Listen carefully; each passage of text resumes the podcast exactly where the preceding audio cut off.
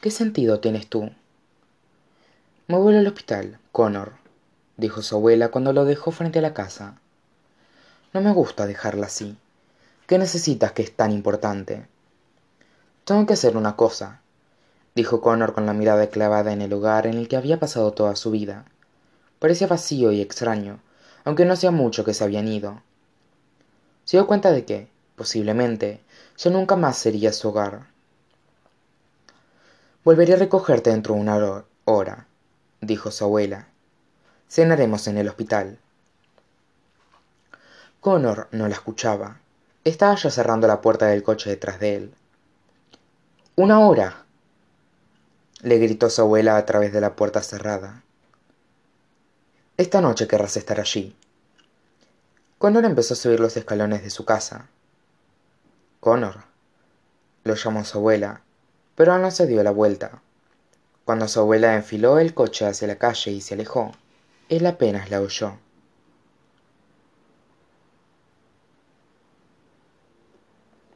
Dentro la casa olía a polvo y aire rancio.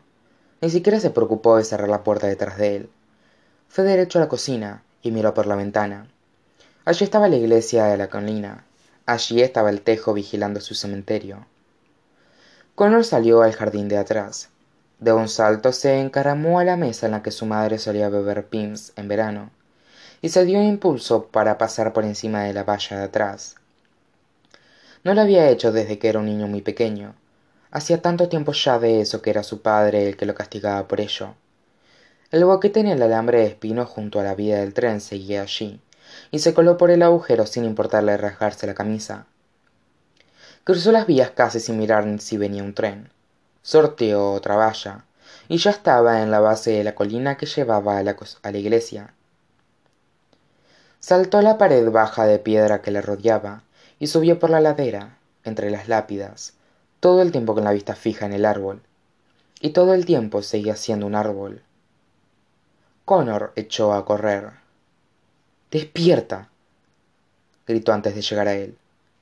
Despierta llegó al tronco y empezó a darle patadas. Te he dicho que despiertes. Me da igual la hora que sea. Le dio otra patada y otra más fuerte y otra más. Y el árbol se apartó tan rápido que connor perdió el equilibrio y se cayó al suelo. Si sigues con eso te vas a hacer daño dijo el monstruo erguido cuán alto era.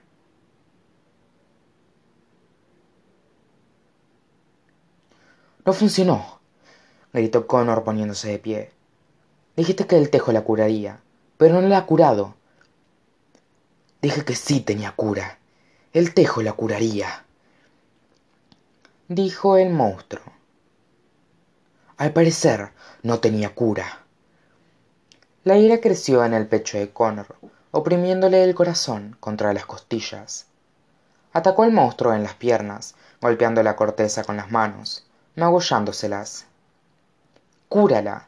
Tienes que curarla. Connor dijo el monstruo.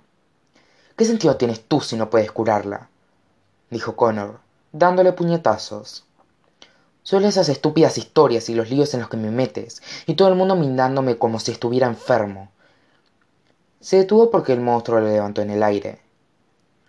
Tú me llamaste connor o'malley dijo mirándolo muy serio tú eres el que tiene las respuestas para esas preguntas. Si yo te llamé dijo connor con la cara roja y lágrimas que casi no sentía corriendo por las mejillas. Fue para salvarla para salvarla. Un susurro recorrió las hojas del monstruo como si se mecieran con un golpe de viento largo y lento. No vine para curarla a ella dijo el monstruo. Vine para curarte a ti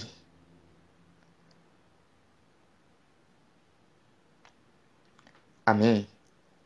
Connor dejó de retorcerse en la mano del monstruo. Yo no necesito que me curen. Mi madre es la que pero no fue capaz de decirlo. Ni siquiera ahora era capaz de decirlo. Ni aunque hubieran hablado ni aunque lo hubiera sabido todo el tiempo. Porque claro que lo sabía. Claro que lo había sabido. Por mucho que hubiera querido creer que no era verdad. Claro que lo sabía. Pero aún así no podía decirlo. No podía decir que su madre se estaba seguía gritando enfurecido y le costaba respirar. Se sentía como si lo estuvieran rajando arriba abajo como si el cuerpo se le desconstruyera. Miró de nuevo al monstruo. Ayúdame dijo en voz baja. Ha llegado el momento dijo el monstruo de la cuarta historia connor soltó un chillido de rabia. No no me refería a eso están pasando cosas más importantes. Sí dijo el monstruo. Es cierto.